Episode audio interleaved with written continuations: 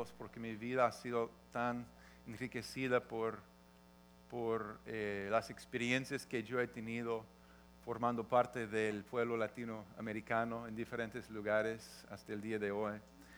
Estoy muy honrado, bendecido por eso y sé que es de Dios. Um, pero eh, no sé si saben, pero nuestro, eh, el pastor Steve Shell um, eh, le, pasó algo con su corazón, tuvieron que hacer un bypass, triple bypass a él, está en recuperación. Seguimos orando por él, eso pasó hace tres o cuatro semanas. lo que pasa es el equipo pastoral, estamos cubriendo un fin de semana predicando en el santuario. Son tres cultos, sábado y dos los domingos en inglés. Tengo también el privilegio de predicar allá el fin de semana que viene. Entonces, al comenzar a orar sobre lo que Dios quería decir, Dios puso algo muy claro en mi corazón sobre ser uno en Cristo. Amén. Entonces, eh, voy, a, compartir este mensaje aquí hoy y también el próximo fin de semana. Eh, pido sus oraciones, que el Espíritu de Dios hable profundamente a todos los corazones. Amén. Voy a comenzar en Apocalipsis capítulo 7, versículos 9 a 12. Y es una visión celestial, amén, que el Juan vio en, en la revelación Dice, después de esto miré, apareció una multitud tomada de todas las naciones, tribus, pueblos y lenguas.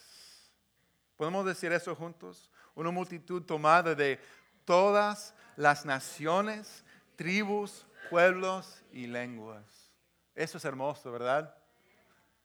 Ustedes se pueden imaginar ese, esa visión de una multitud tan grande que nadie podría contar las personas, pero la cosa es que eran de todas las naciones, tribus, pueblos y lenguas.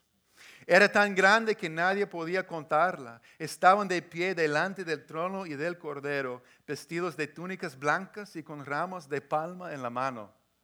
Descubrí algo poderoso, que el, próximo fin de semana celebramos que Domingo de Ramos. Es fue el momento, tradicionalmente pensamos en el momento cuando el Mesías Jesucristo entra en Jerusalén sobre su asno y, la gente salen, el pueblo, los israelitas ahí salen con eh, alabanzas diciendo, mira el rey de Israel, el hijo de David, con qué? Con, ¿verdad? Palmas en sus manos. Pero sabemos que también unos días después iba a ir a la cruz con gritos de crucifícalo. Tanto el pueblo judío y el pueblo romano lo crucificaron en la cruz porque tuvo que ir según el plan de Dios, porque no solamente iba a ser el rey de Israel, tenía que llegar a ser el salvador de todos, de todo el mundo. Y descubrí en esta semana que a una segunda, segunda vez cuando vemos una multitud alabando a Cristo con ramas de palma en la mano. Pero esta vez no solamente era del pueblo judío, de todos, de todas las naciones, tribus, pueblos y lenguas que existen. Amén. Y están gritando a gran voz, la salvación viene de nuestro Dios que está sentado en el trono y del Cordero. Y todos los ángeles estaban de pie alrededor del trono de los ancianos y de los cuatro seres vivientes. Se postraron rostro en tierra delante del trono y adoraron a Dios diciendo, amén. La alabanza, la gloria, la sabiduría, la acción de gracias, la honra, el poder y la fortaleza son de nuestro Dios por los siglos de los siglos. ¿Cuántos dicen amén?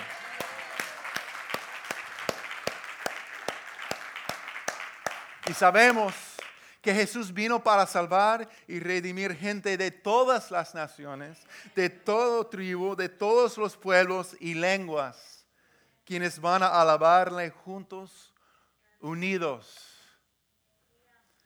Y, aunque ahora veamos el sufrimiento y el dolor de las naciones, y también en esta nación, algún día esta visión dice, Ya no sufrirán hambre ni sed.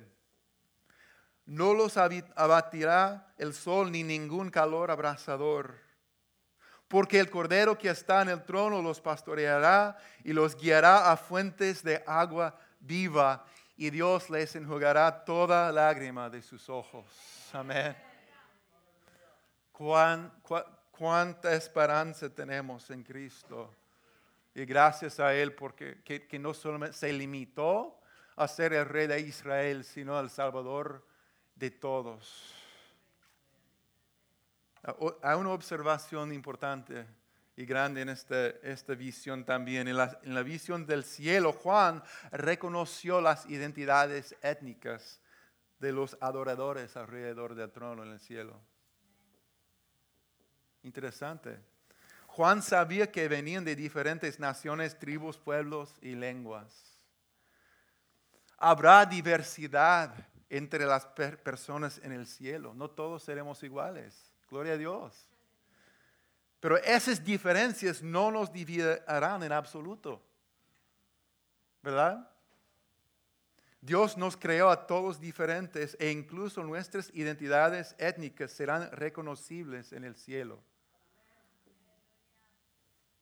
Dice que Dios pone valor y valora e, esa diversidad que Él ha creado. La unidad no es conformidad. Amén. La unidad se trata de estar conectado correctamente con Jesús, la cabeza del cuerpo, y luego conectado adecuadamente con los diversos miembros del cuerpo. La unidad entre la diversidad es el diseño de Dios. ¿Verdad? La diversidad, la unidad entre la diversidad es el diseño de Dios. ¿Verdad? Es la naturaleza del cuerpo humano, del cuerpo de Cristo y su familia. Señor, venga tu reino aquí, como está, ¿dónde? En el cielo. Venga tu reino. Como dije, lo que Dios ha puesto en mi corazón a hablar es unidos en Cristo, en especial mirando el poder de la cruz para reconciliar nuestras diferencias, aún trascendiendo culturas. La verdad es que vivimos en un mundo dividido por diferencias étnicas y culturales, por clases económicas y por género. Vemos divisiones entre las generaciones y las naciones, aun las que se encuentran en los mismos tierras y lugares. Y hemos aprendido como seres humanos por nuestra experiencia propia que nuestras diferencias nos dividen y nos separan.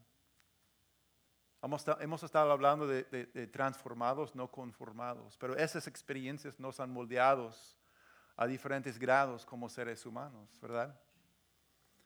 Hemos aprendido que es más fácil mantenernos separados de los que son diferentes de nosotros y nos conformamos con la tolerancia a la distancia o a veces cosas peores. Vemos la sociedad luchando ahora, ¿verdad? Luchando, buscando la forma de superar estas barreras, pero con poco éxito. ¿Y por qué? Porque solo en Cristo se encuentra la, la, respuesta a todo. Como hijos de Dios, Él quiere que no seamos conformados o moldeados a este mundo, ¿verdad? Sino que seamos transformados mediante la renovación de nuestra mente, dice Romanos 12.2, en todas las áreas de nuestras vidas. Y yo estoy descubriendo cada vez más que el tema de la reconciliación es central al, mensaje del Evangelio. El tema de la, reconciliación es central al, al, mensaje del Evangelio. Dios quiere transformarnos no solamente en la manera que vemos a Dios y nosotros mismos, sino también como vemos y vivimos con nuestros hermanos y hermanas en Cristo en medio de nuestras diferencias humanas. Amén. Tenemos una gran oportunidad como el diverso cuerpo de Cristo de mostrar al mundo el poder de la cruz para reconciliar y traer unidad en medio de la diversidad. Si el cuerpo de Cristo no aprovecha de la oportunidad que tenemos siendo hijos de Dios, nadie más va a poder hacerlo. Porque solo en, en Cristo hay unidad realmente. En Juan 17, durante algunos de sus últimos días en la tierra y las últimas horas antes de ir a la cruz, Jesús oró al Padre por sus discípulos y también Él oró por sus futuros discípulos. ¿Quiénes son sus futuros discípulos? Amén.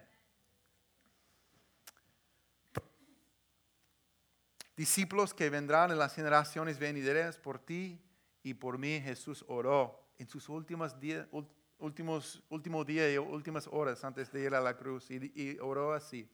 No ruego solo por estos, ruego también por los que han de creer en mí, por el mensaje de ellos, para que todos sean uno Padre, así como tú estás en mí y yo en ti, permite que ellos también estén en nosotros para que el mundo crea que tú me has enviado.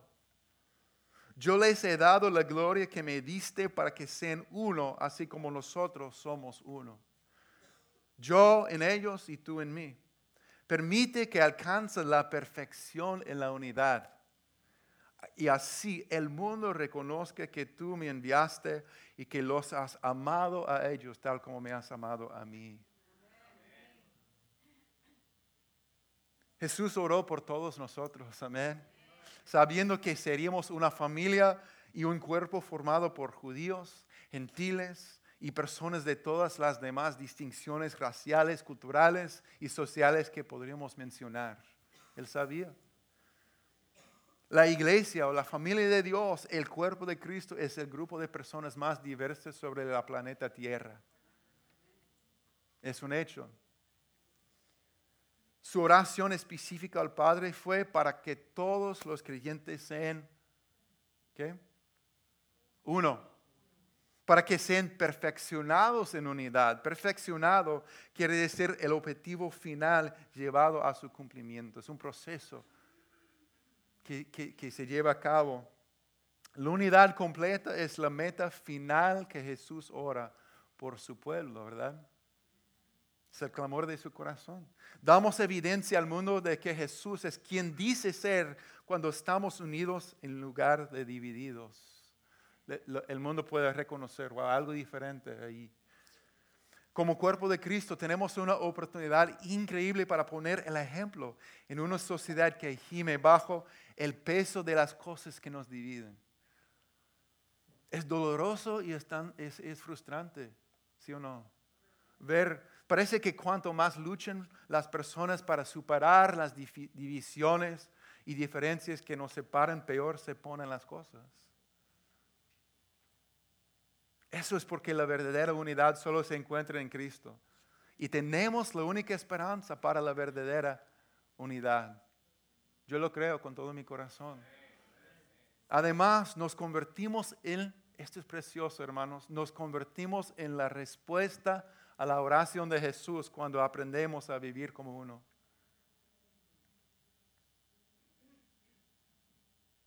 Yo, sé que queremos llegar a ser la respuesta a la oración de nuestro Señor y Salvador Cristo, quien derramó su sangre a este fin. Nuestro amor y lealtad a Jesús debe ser lo que nos obliga a vivir de manera diferente al mundo que nos rodea. Nuestro mundo, nuestra sociedad está buscando desesperadamente respuestas para superar las profundas divisiones que amanecen con separarnos. Lamentablemente, La iglesia de Jesucristo no siempre le ha dado al mundo una mayor esperanza de unidad en cuanto a trascender, trascender líneas culturales y raciales. Nuestro amor por Cristo y su reino tienen que obligarnos a buscar la reconciliación y la unidad. Hagamos todo lo posible para convertirnos en la respuesta a la oración que Jesús, de Jesús por la unidad. Amén. Hermanos, eh. Esto no es un asunto político o sociológico, aunque podría impactar esas áreas. Eso es un asunto del reino de Dios. Amén. Es un asunto del evangelio, de la palabra de Dios. Necesitamos hablar de esas cosas y buscar la unidad y la reconciliación racial porque están cerca del corazón de Dios. Por eso. Amén. Solamente por eso, porque son cosas cerca del corazón de nuestro Dios. Entonces la gran idea se resume en estas palabras de, este mensaje. La Biblia nos muestra que la reconciliación y la unidad entre los diversos grupos de personas es una parte central del mensaje del Evangelio. Como seguidores de Cristo estamos llamados a demostrarlo a través de nuestras vidas. ¿Puedo repetir eso para que vayamos pensando?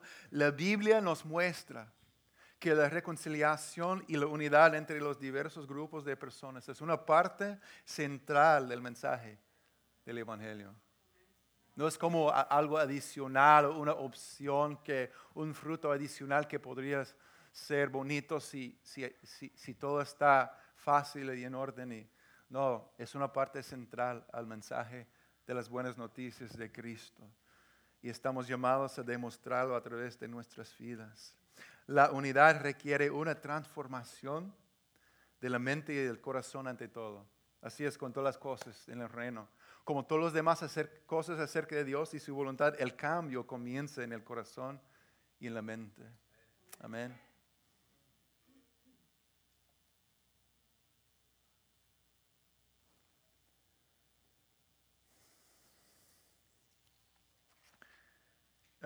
Quiero leer un testimonio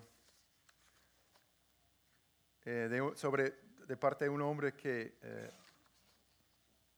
bueno, casi estoy allí. Voy a esperar un, minuto más para leer ese testimonio, pero es muy impactante para que no se vayan, tienen que esperar. Em,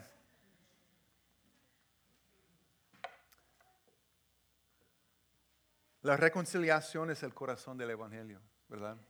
La reconciliación es el corazón eh, del Evangelio. Si, tuviera que resumir el problema de cada persona, cada persona en términos del Evangelio en dos palabras, sería relaciones rotas. Primero con Dios y después con la gente. ¿Verdad? El pecado nos separó de Dios. Nuestra mayor necesidad entonces es volver a la relación correcta, es reconciliarnos con Dios. ¿Verdad? Y Él hizo todo lo posible para, para que fuera posible para nosotros estar reconciliados o puestos en relación correcta con Dios.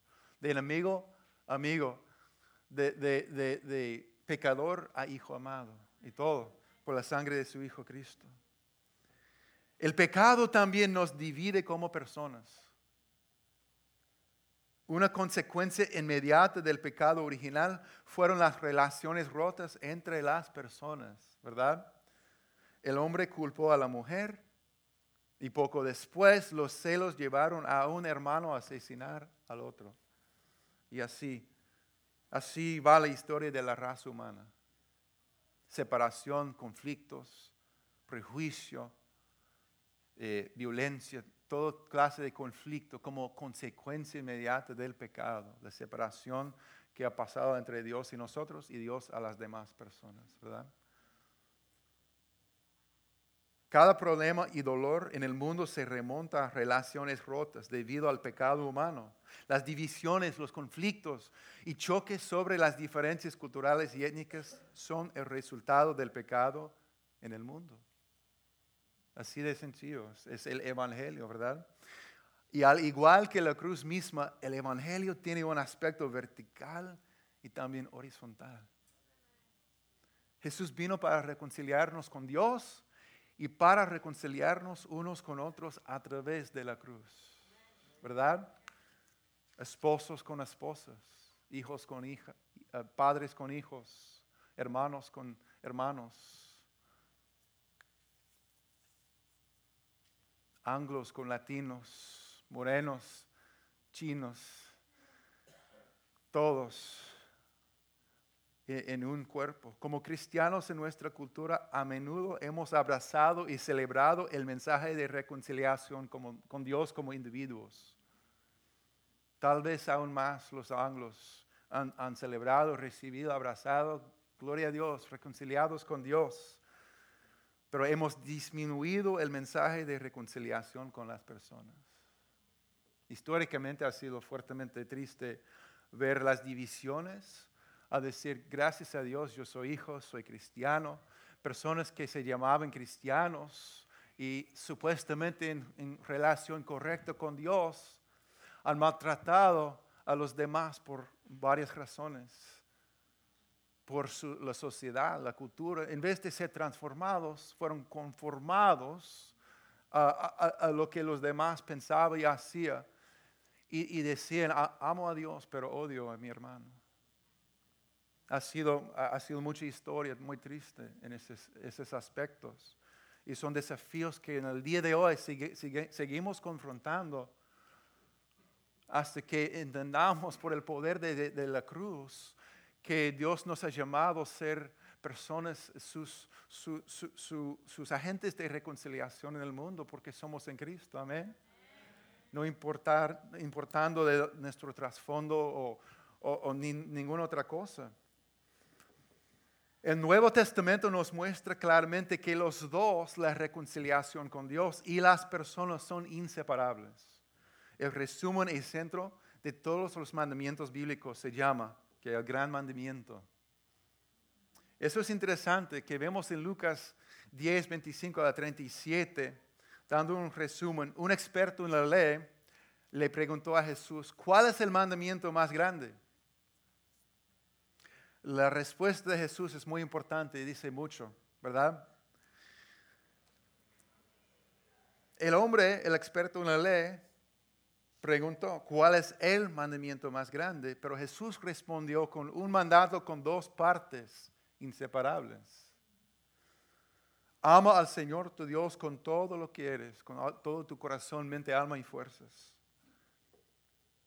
Y el segundo es semejante, amarás a tu prójimo como a ti mismo. No puedes separar lo vertical y lo horizontal, ¿verdad? Queriendo, pero queriendo justificarse, el buscador preguntó, ¿y quién es mi prójimo? Eso es muy interesante, deseando justificarse, porque el hombre sabio, el hombre es muy inteligente y sabe, esa cosa de amar a mi vecino, eso es un poquito no, no claro. ¿Puedes ayudarme a eh, entender, en otras palabras, dónde puedo trazar los límites para saber a quién debo amar y quién puedo excluir ah, y ignorar? ¿Verdad? Porque si es, wow, eso puede ser muy, muy difícil, solamente amar quien sea. Dame los, los, los límites donde puedo trazar un círculo, sea ¿Quién es mi vecino? ¿Es, mi, prójimo, la persona que vive al lado? ¿O, la persona que, eh, las personas de mi familia, mm, mis amigos, mi familia extendida, mi tribu? Dime quién es. ¿Y qué, qué pasó? Jesús respondió con la historia del buen samaritano, que muestra primero que, que nuestro prójimo es quien Dios ponga en nuestro camino. Y punto. Pero él específicamente cuenta una historia que demuestra que una persona cruza barreras étnicas y culturales para amar a alguien que se habría negado a asociarse con ellos en la sociedad. ¡Wow! Es profundo. ¿Sabe que Cristo dice hace todo a propósito, verdad? Yo creo que no fue solamente un detalle que, que no tenía que ver con nada, que, no solamente decir un hombre cayó en problemas y fue atacado y, todos lo ignoraron menos otro hombre compasivo. No, dijo, el hombre que tuvo compasión hacia él fue un samaritano, un grupo de personas completamente rechazados por su audiencia que estaba escuchando. A propósito, Jesús nos muestra que ama a tu prójimo incluye amar a las personas de otras culturas. Amén. ¿Quién es mi prójimo?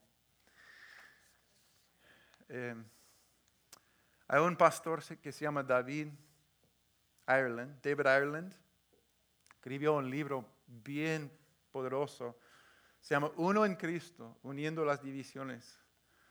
Eh, él cuenta su historia de esta manera, cómo comenzó. Él tenía 24 años de edad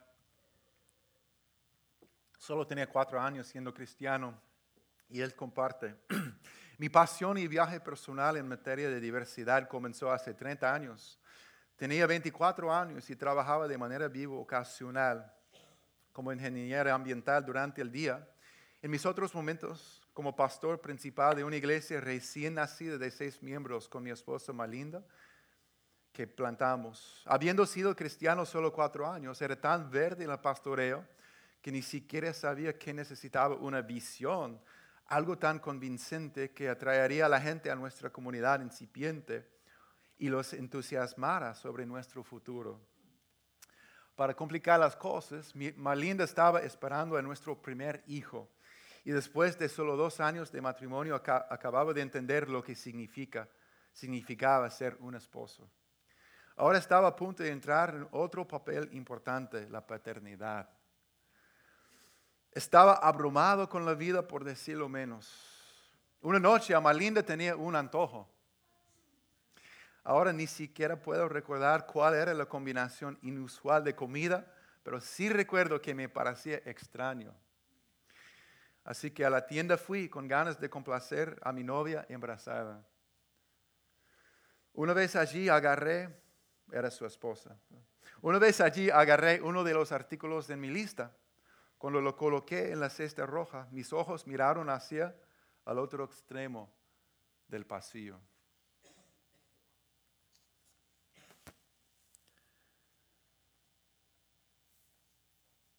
Por alguna razón, eh, extraña razón, noté la diversidad de personas con sus carritos. En ese momento escuché por una de las primeras veces en mi vida la voz audible de, Dios.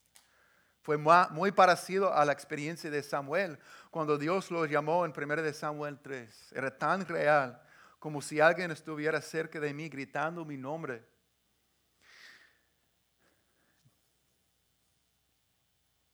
El Señor me dijo, David, ¿por qué no puede ser así en mi casa? Me quedé allí congelado por un momento. Entonces empecé a llorar. Esto no era totalmente como yo. Mire, yo no soy muy emocional. De hecho, soy orgulloso de ser compuesto y extremadamente privado con mis sentimientos. Así era yo. Al menos antes de ese momento era yo. Escuchar la voz de Dios me hizo moranarme al instante. Me quedé allí en medio del supermercado, llorando incontrolablemente. No podía apagarlo. No se trataba solo de que yo escuchara la voz de Dios. Esta reacción, esta repentina incapacidad para, para contener mis emociones fue porque el Dios del universo confió en mí. Algo, algo le preocupaba profundamente y Él me lo reveló. Dios me estaba invitando a ayudarlo a abordar el problema de larga historia del prejuicio y el aislamiento racial en la iglesia. La pregunta, David, ¿por qué no puede ser así en mi casa? Estaba encerrada en un atolladero cultural que no podía ser desempaquetado sin pensarlo. La casa de Dios era, en gran medida, era en gran medida monorracial y él no estaba contento con eso.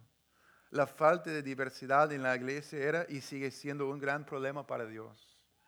La pregunta del Señor no era meramente informativa, fue misional. La misión de mi vida se consumiría con la tarea de abordar esta cuestión. Dios me estaba llamando a ser un reconciliador. Regresé a casa con algo más que comida para mi futura esposa. Regresé a casa con una misión de un Dios expectante. Compartí mi experiencia con Malinda. Mi recuento de la historia fue inconexo, crudo por la emoción y apenas coherente, pero ella también aceptó la carga y lloramos por ella. Cuando Dios desarrolló esta misión en nuestros corazones, formamos una declaración de la misión para nuestra iglesia. Piensen en esto, la iglesia de Cristo existe para unir a las personas con Dios y de las personas a las personas. En junio de 2016 celebramos 30 años de ministerio y ahora tenemos unos 8.500 miembros que representan más de 60 nacionalidades. Incluso con este crecimiento sigo más ansioso que nunca por responder a la pregunta que Dios me hizo en el supermercado. David, porque no puede ser así en mi casa. Wow. Amén. Es poderoso.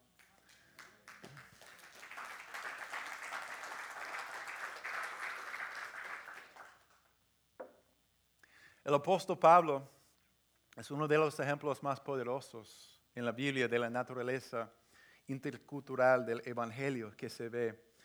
Eh, era un hombre que toda su existencia antes estaba completamente envuelto en su identidad y prácticas religiosas y culturales, hasta el punto de la violencia hacia cualquier que, que, que se opusiera, ¿verdad? hasta que Cristo lo alcanzó y lo transformó a través del Evangelio. Y tan radical fue esa transformación que al, el anterior hebreo de hebreos se convirtió en el opuesto a los gentiles. Wow, es radical, ¿verdad? Él fue obligado por el amor de Cristo. Él expresa en, varios lugares en la Biblia. Pero yo quiero leer algo que él escribió porque Pablo escribió el libro de Efesios entre varios libros de la Biblia. En Efesios 2 se encuentra la famosa declaración que somos salvados por la fe y por la gracia de Dios y somos hechura de Dios. E, éramos muertos en pecado, ahora somos vivos en Cristo y la salvación es por gracia y por la fe. Pero el, el, capítulo 2 de Efesios no termina en versículo 10, sino sigue en el versículo 11 en adelante que vamos a leer ahora, ¿verdad? Porque si consideramos que la primera mitad de Efesios 2 se trata de la reconciliación con Dios, mire lo que dice. Vamos a ver, entonces el apóstol Pablo escribió el libro de Efesios mientras estaba en la prisión. Y uno de los eventos que condujeron a su encarcelamiento fue es que fue acusado falsamente de llevar a algunos gentiles a áreas del templo en Jerusalén que estaban prohibidos para los gentiles a, entrar. Van a ver por qué eso es importante en lo que dice en el momento. En Efesios, Pablo escribió revelando la naturaleza gloriosa de la iglesia, su identidad, su vocación, su propósito, y escribe para ampliar, digan conmigo, ampliar, amén, nuestra visión sobre nuestra identidad juntos nuestro propósito, en qué estamos comprometidos. La iglesia no es un edificio ni una organización, ¿verdad? Es la gente, es el pueblo de Dios en Cristo. Pero la pregunta es, ¿quién es el pueblo de Dios? Efesios está dirigido tanto a creyentes judíos como a gentiles. Dos grupos que estaban anteriormente muy, muy divididos. Tan dividido de hecho que un judío nunca entraría en el hogar de un gentil, mucho menos comer con ellos, ni siquiera considerarlo. Y a la mayoría de los gentiles tampoco les gustaban los judíos con sus extrañas, exclusivas leyes y cultura. De hecho, dentro del templo en Jerusalén, judío, había un muro con una notificación que indicaba que los gentiles no debían entrar más allá de este punto o podrían ser ejecutados legalmente. Wow. Los gentiles no solo estaban separados espiritual y religiosamente de los judíos, judíos y gentiles eran culturalmente muy diferentes. No vivieron por la ley judía. No practicaban la circuncisión que era tan importante para los judíos como una, señal del pacto en un sentido muy ordinario y práctico y religioso, los judíos y los gentiles no se mezclarían para nada, porque comían alimentos diferentes, vivían de acuerdo con diferentes normas culturales. Eran dos grupos de personas muy diferentes, muy divididos, ¿verdad? De hecho, en los primeros años de la iglesia primitiva, la idea de llevar el Evangelio a los gentiles personalmente no estaba realmente en sus planes. En sus mentes Dios todavía era el Dios de Israel. Somos el pueblo elegido, somos los únicos a quienes vinieron las promesas y, las cosas de Dios, recibimos la ley, somos los únicos santos. O por lo menos somos los más cercanos a Dios, si, si, por si acaso existe la posibilidad que otros también podrían ser salvos. Y Dios escribiendo, bueno, incluso cuando los gentiles comenzaron a llegar a la fe en Cristo y recibieron el Espíritu Santo, aún era fácil ver cuántos creyentes judíos eh, hubieran considerado a los gentiles como una clase de cristianos de segunda clase o tal vez no salvos en absoluto. Y Dios escribiendo a través del apóstol Pablo dice algo revolucionario. Dice, no, la obra reconciliadora de la muerte de Cristo es tan poderosa que no solo elimina la separación de Dios, también rompe todas las barreras entre estos grupos de personas, poniéndolos al mismo nivel como el pueblo elegido de Dios. Esto es revolucionario. Y así dicen Efesios 2, 11 a 22. Siguen con sus ojos. Dice, por lo tanto, recuerden ustedes los gentiles de nacimiento, los que son llamados incircuncisos por aquellos que se llaman de la circuncisión, circuncisión, la cual se hace en el cuerpo por mano humana. Recuerden que en ese entonces ustedes estaban separados de Cristo, excluidos de la ciudadanía de Israel ajenos a los pactos de la promesa, sin esperanza y sin Dios en el mundo. Pero ahora en, Cristo Jesús, a ustedes que antes estaban lejos, Dios los ha acercado mediante la, sangre de Cristo. Porque Cristo es nuestra paz. De los dos pueblos ha hecho uno solo, derribando mediante su sacrificio el muro de enemistad que nos separaba. ¿Verdad? Lo que estaba en el templo en Jerusalén fue simbólico de también lo que existía en sus mentes y en sus corazones, en sus vidas, ¿verdad? Ese muro que decía, no, solamente un grupo puede entrar a la presencia plena de Dios. Y, dice, no, ese, ese muro de, de enemistad está derribado mediante su sacrificio, pues anuló la ley con sus mandamientos y requisitos. Esto lo hizo para qué? Para crear en sí mismo de los dos pueblos una nueva humanidad al hacer la paz. Gloria a Dios. Para reconciliar con Dios a ambos en un solo cuerpo mediante la cruz por la que dio muerte a la enemistad. Él vino y proclamó paz a ustedes que estaban lejos y paz a los que estaban cerca.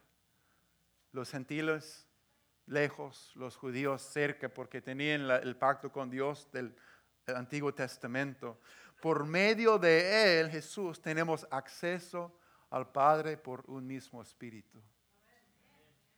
Así que ahora en lugar de la ley que dividió a los dos, ambos se reconcilian con Dios a través de la sangre de Cristo y se unen como uno solo a través de la sangre de Cristo.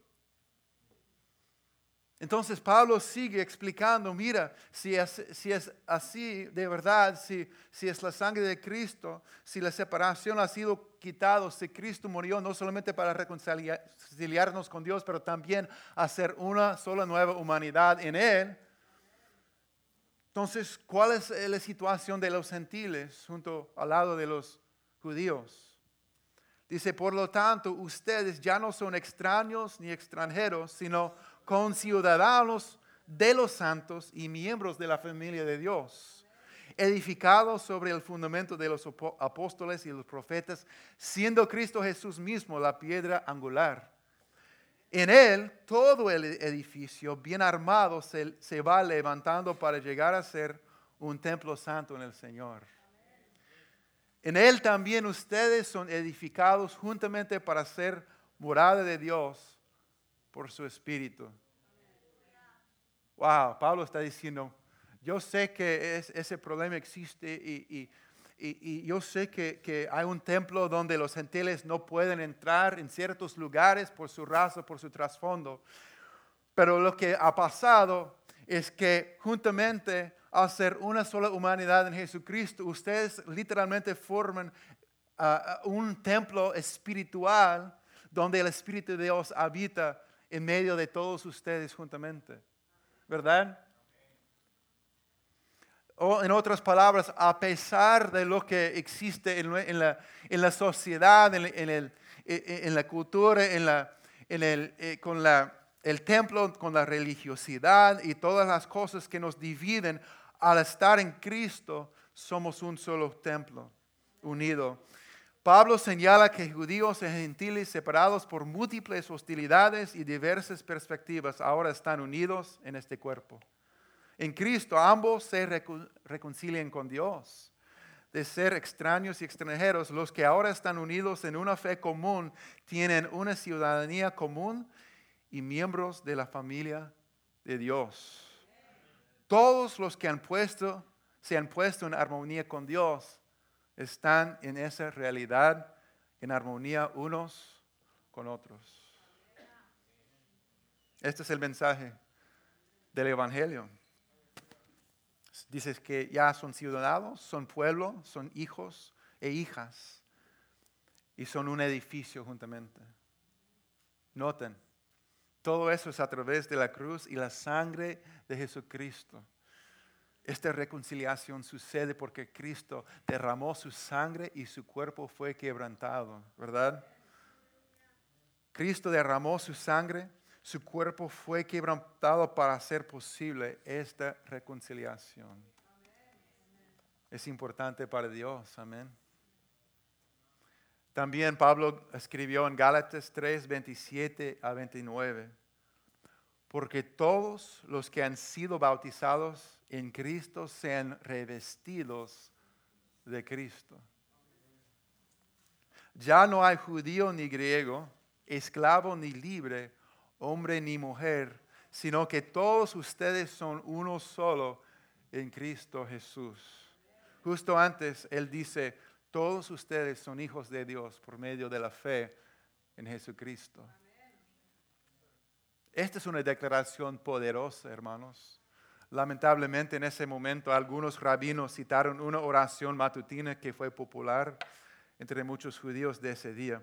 Un hombre judío daría gracias a Dios que no haya nacido gentil, esclavo o mujer. Necesitamos ser transformados, ¿verdad?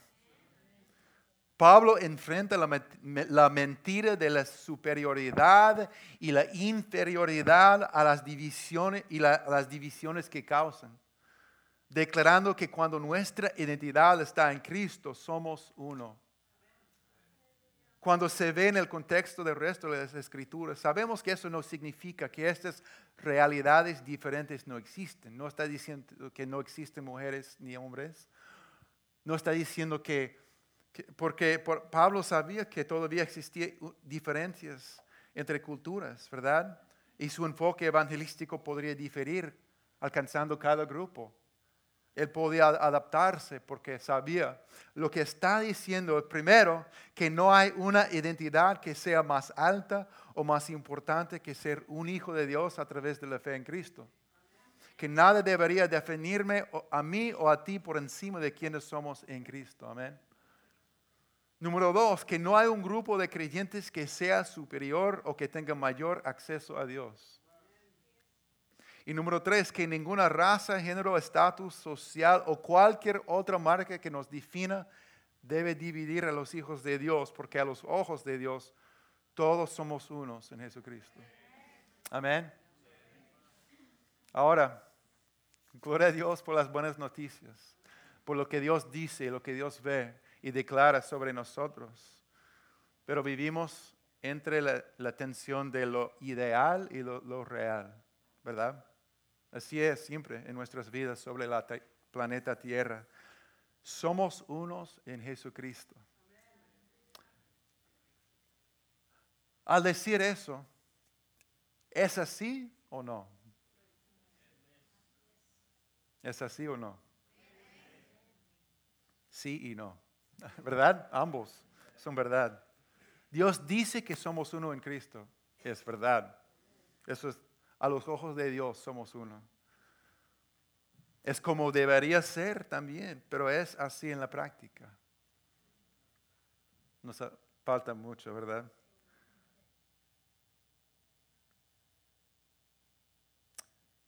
Somos uno en Cristo. También somos santos y somos hijos. Amén.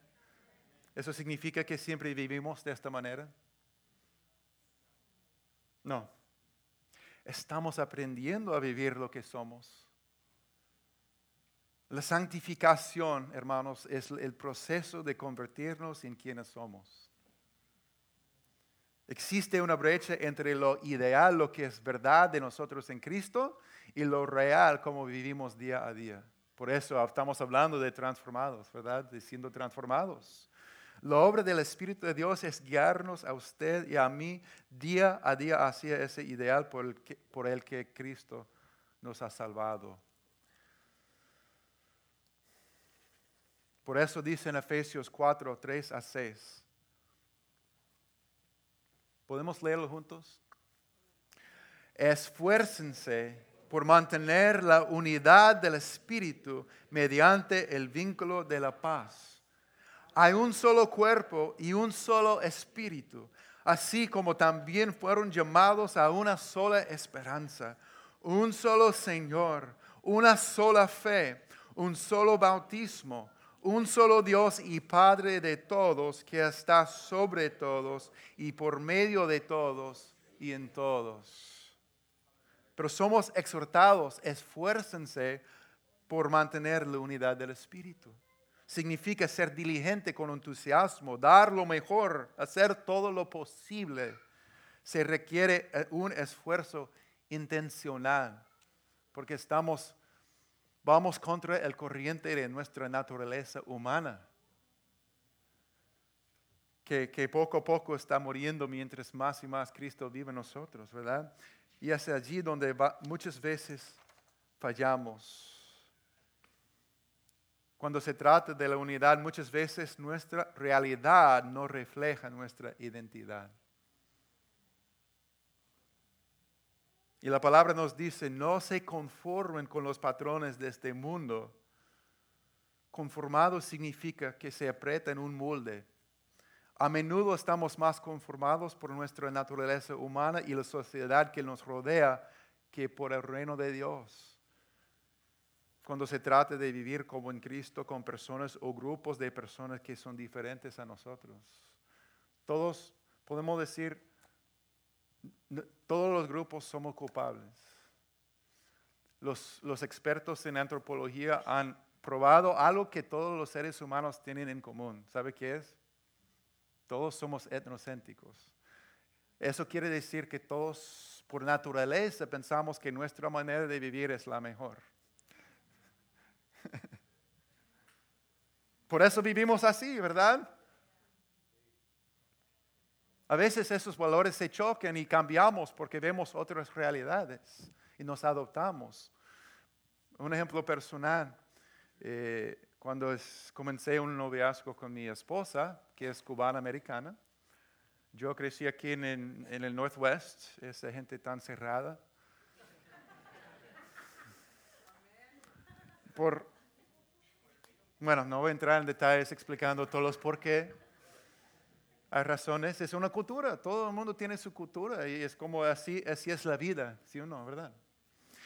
Y entonces yo fuimos a la casa de su abuela, que como es el centro de la familia. Los abuelos en ese tiempo estaban vivos los dos. Y estaba ahí eh, mi, suegro eh, Pepe tiene seis hermanos que todos viven en este área y se, se, juntaban mucho en la casa de, de sus papás, los abuelos de, de, mi esposa. Entonces pasamos un rato ahí conociendo y platicando y después mi, mi novia Cristina dice, ok, me voy, nos vamos. Ok, bien, es tiempo de salir. Todo, conocí la familia y, y, y, y nada pasó, no, nada raro pasó, no me criticaron, no me atacaron, por, hasta yo que sepa. Entonces yo me levanto y yo, yo voy a la, puerta porque cuando dice, y, comienzo a esperar y esperar, me dijo que es tiempo, vamos a salir. Ella comienza a ir uno por uno, a despedirse con tío, con tía, con abuelo, con abuela. Diez minutos, quince minutos hablando, besando. Y, por fin, y, yo estoy y, por fin digo, ha sido bueno conocerlos y, salimos. Y no entendí porque ella me dijo, e, ella ha conocido un poquito, a exagerar un poquito, pero dijo que vamos a salir. Mentira, pura mentira. No vamos a salir, vamos a platicar por 15 minutos con la familia. ¿Verdad? ¿Es que mi esposa es mentirosa o qué? No. La cultura que yo había visto hasta ese momento, despedirse significa pasar a la puerta y decir, ha sido bueno ver a todos. Y salir lo, más eficiente que sea posible porque tenemos que mirar el reloj y salir. Hay, otra cosa hacer, no tenía nada más que hacer, pero eso es una mentalidad sin, sin saber, ¿verdad? Y como saben, nos vamos para ella significa voy a despedir a todos mis familiares porque son importantes para mí. Valen más que el reloj, ¿verdad? Entonces yo comencé a aprender, ok. No, pero somos más, nuestra vida llega a ser más rica cuando estamos abiertos a aprender el uno por el, con el otro, ¿verdad? pero todos tenemos una cultura que pensamos es la mejor que todas las demás culturas o maneras de vivir hasta que comencemos a ver otras cosas. So, so, eh, gloria a Dios.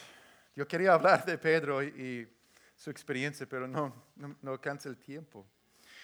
Pero eso, tal vez voy a dar un pequeño resumen que es bien interesante lo que pasó con Pedro. Pedro fue el apóstol que fue enviado por primera vez a cruzar las líneas, entrar en la casa de los gentiles, pero tomó una visión de Dios, hablarle y decirle, mira, ¿saben? ¿Recuerdan la historia, la visión que tuvo cuando bajó del cielo la sábana con todos los animales eh, inmundos? Y, y dice, mira, mata y come. Y Pedro dice, para nada, nunca, de ninguna manera, Señor, jamás he comido nada impuro o inmundo. Tres veces pasa. Y al fin Dios dice,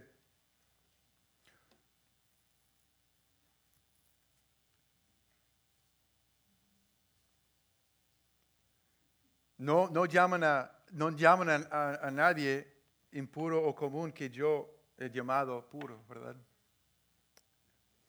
Y entonces eh, llega en ese momento un grupo de gentiles y, lo invita a, Pedro a ir a la casa de Cornelio, porque Cornelio, un gentil, un, romano había recibido una visión también diciendo, llama a Pedro.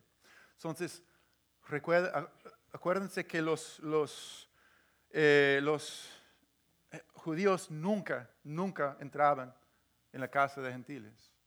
No, fue totalmente fuera de, fuera de la posibilidad. Entonces, él llega y entra en la casa. Eso fue un gran paso un gran paso. Y Pedro está ahí, comienza a predicar la palabra de Dios y toma la palabra y dice, ahora comprendo que en realidad para Dios no hay favoritismos, sino que en toda nación Él ve con agrado a los que le temen y actúan con justicia. Nación quiere decir raza, pueblo, nación. Y Pedro les predica el Evangelio.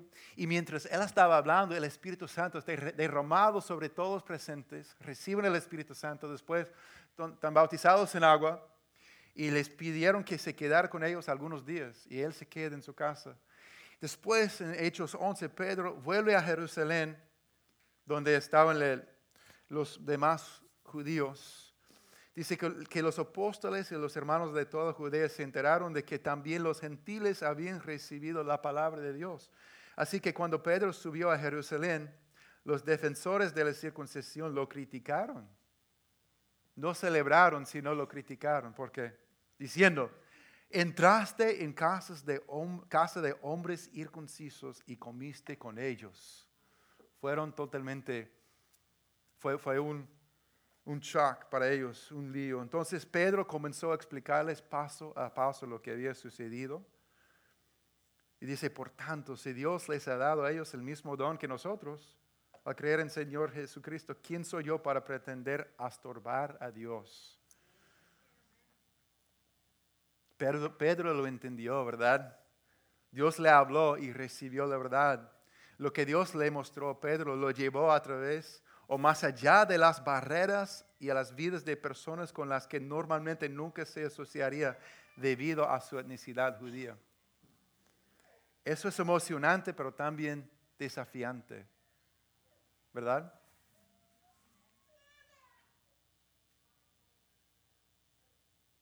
No, hago la pregunta no para señalar o criticar, porque algunos de nosotros viven muy multiculturalmente todo el tiempo, otros no tanto porque es difícil, pero ¿cuántos de nosotros que hemos experimentado el Evangelio hacemos una práctica de cruzar los umbrales de etnias y culturas diferentes a las nuestras, compartiendo una comida, compartiendo nuestras historias?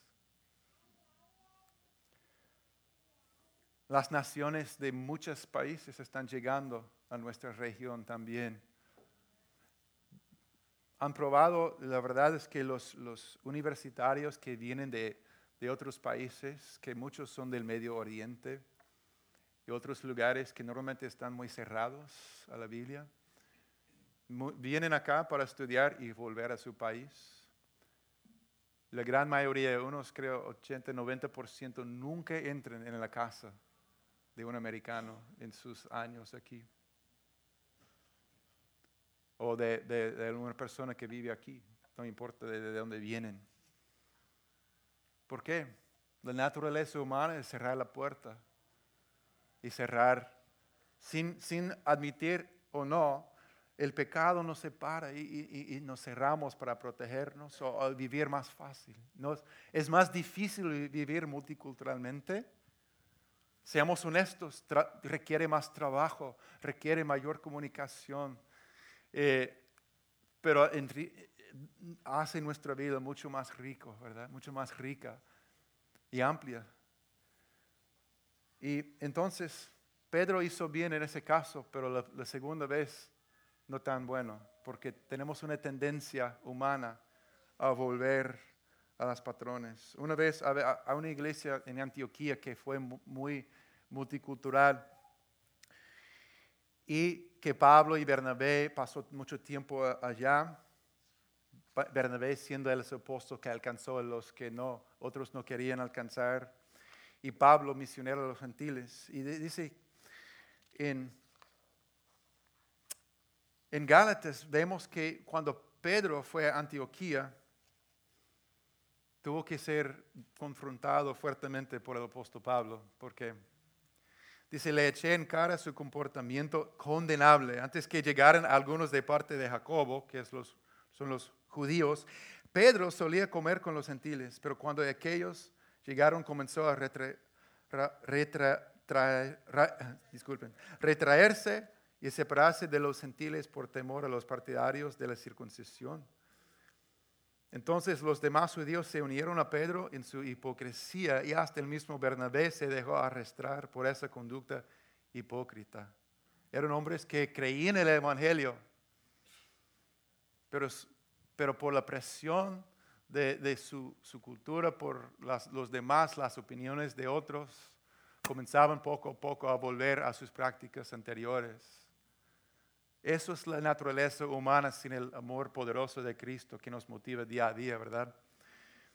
Y Pablo dice, cuando vi que no actuaban rectamente como corresponde a la integridad del Evangelio, le dije a Pedro delante de todos, si tú que eres judío vives como si no lo fueras, ¿por qué obligas a los gentiles a practicar el judaísmo? ¿Qué pasa?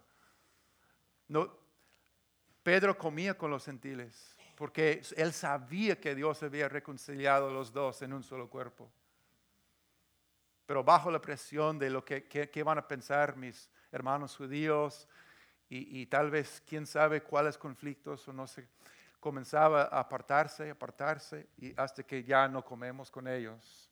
Vivimos como antes, ellos comen allá, nosotros en otro lugar y estamos enviando un mensaje que somos ese grupo superiores de cristianos y ellos no. Pero él dice, el problema principal, Pablo dice, dice, no, no actuaban como corresponde a la integridad del Evangelio. No actuaban conforme a la verdad del Evangelio. Esa es una cuestión del Evangelio de Cristo. ¿Qué significa actuar conforme a la verdad del Evangelio? Es vivir como Cristo, ¿verdad? Nuestro defecto humano es regresar a nuestras zonas de confort cultural. Todos, todo el mundo. El problema con las acciones de, Pedro no es solo que esté siendo hipócrita, es que no estaba actuando conforme a la verdad del Evangelio. Wow, eso a mí me impacta, porque eso pone el estándar alto cuando se trata de vivir en unidad con personas de otras culturas. ¿Verdad? Es, lo que vemos en Jesucristo. El llamado de amar personas de otras culturas es para todos los seguidores de Cristo. Amén. Ahora sí está aquí pensando, eso debe predicar a los americanos. No se preocupen, lo voy a hacer el fin de semana que viene. Pero, pero es para todos, para todos. Amén. Crear un puente no es pararme aquí esperando que me llegue el puente. Edificar un puente es, son dos lados trabajando hasta llegar a la visión de Cristo que Él ama y quiere ver.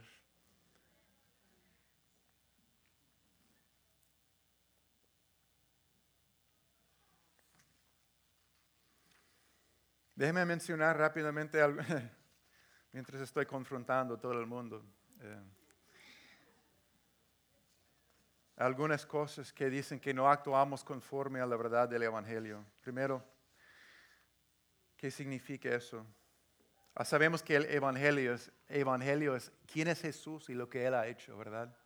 Su corazón, su acción, su vivir. Entonces, no actuamos conforme a la verdad del Evangelio cuando nos consideramos superiores a cualquier otra persona o grupo de personas. Amén. Dice en Filipenses 2, en humildad consideren a los demás como mejores que ustedes mismos. Su actitud debe ser la misma que la de Cristo Jesús. No actuamos conforme a la verdad del Evangelio cuando somos pasivos y nos negamos a ir más allá de nuestras zonas de comunidad cultural. El Evangelio nos dice que Jesús nos amó primero y vino buscándonos. Entró en nuestro mundo y se hizo como nosotros para llevarnos a Dios. Su objetivo final fue restablecer la relación. Amén. No actuamos conforme a la verdad del Evangelio cuando nos entregamos al miedo. A menudo tememos lo que no entendemos, ¿verdad? La verdad del Evangelio es que el amor ágape expulsa el miedo. Pablo dijo que el amor de Cristo nos obliga, nos guiará el amor o el miedo, uno de los dos, pero solo uno de los dos saldrá victorioso. No actuamos conforme a la verdad del Evangelio cuando juzgamos a las personas que son diferentes a nosotros en base principalmente a sus debilidades. Eso es la tendencia humana, sea hombre a mujer, mujer a hombre, o otros grupos diversos de personas. Tendemos a evaluar a nosotros mismos por nuestras fortalezas y los demás por sus debilidades. Y naturalmente llegamos a vernos así, ¿verdad? Pero Cristo dijo, y sabemos que eso no es un camino hacia la reconciliación y la unidad. Cristo dijo, ¿por qué te fijas en la astilla que tiene tu hermano en el ojo y no le das importancia a la viga que está en el tuyo? Nunca creceremos en unidad y reconciliación hasta que comencemos a examinar las vigas en nuestros propios ojos en lugar de señalar las astillas en el ojo de nuestros hermanos. Y no actuamos conforme a la verdad del Evangelio cuando rechazamos o ignoramos a los demás debido a nuestras diferencias. Pablo escribió a los creyentes gentiles y judíos en Roma, acéptense unos a otros, tal como Cristo los ha aceptado a ustedes. Así Dios será glorificado. Amén. Gloria a Dios. Romanos 15, 7. Y por último, no actuamos conforme a la verdad del Evangelio cuando no perdonamos. Cuando no perdonamos. Para algunos aquí, con todo amor, comparto este desafío. Yo sé que este desafío que estoy compartiendo para todos nosotros es personal y doloroso. incómodo debido a sus propias experiencias con personas. Vivimos en un mundo lleno de pecado, de egoísmo, de muchas cosas que provocan dolor y división y, muchas, mucho, mucho dolor y heridas. Y con personas, has tenido experiencias con personas o grupos de personas que te han lastimado, rechazado o atacado. Es parte del mundo caído donde vivimos. Y Cristo entiende eso. Su corazón duele con nosotros sobre eso. Él fue traicionado tanto por su propio pueblo judío y los, gentiles que físicamente lo clavaron sobre la cruz. Él recibió maltrato de, los dos lados. Y tal vez te identificas. Algunos son gente que viven entre dos culturas, no pueden ganar con la una ni la otra. Sienten, no, ¿quién soy? Me siento rechazado por, por todos lados. Yo sé que duele, no es fácil. Provoca tristeza y, muchas preguntas sobre la, la, identidad. Por eso es tan grande el poder del Evangelio que dice que no hay identidad mayor que ser hijo de Dios. Amén. Dios, yo creo que Dios me habló esto esta mañana. Hermanos, escuchen bien. El racismo no es el rechazo tanto de las personas, es el rechazo de la imagen de Dios, porque se expresa, porque esa imagen de Dios está expresada de una manera extraña para el otro. Es un pecado.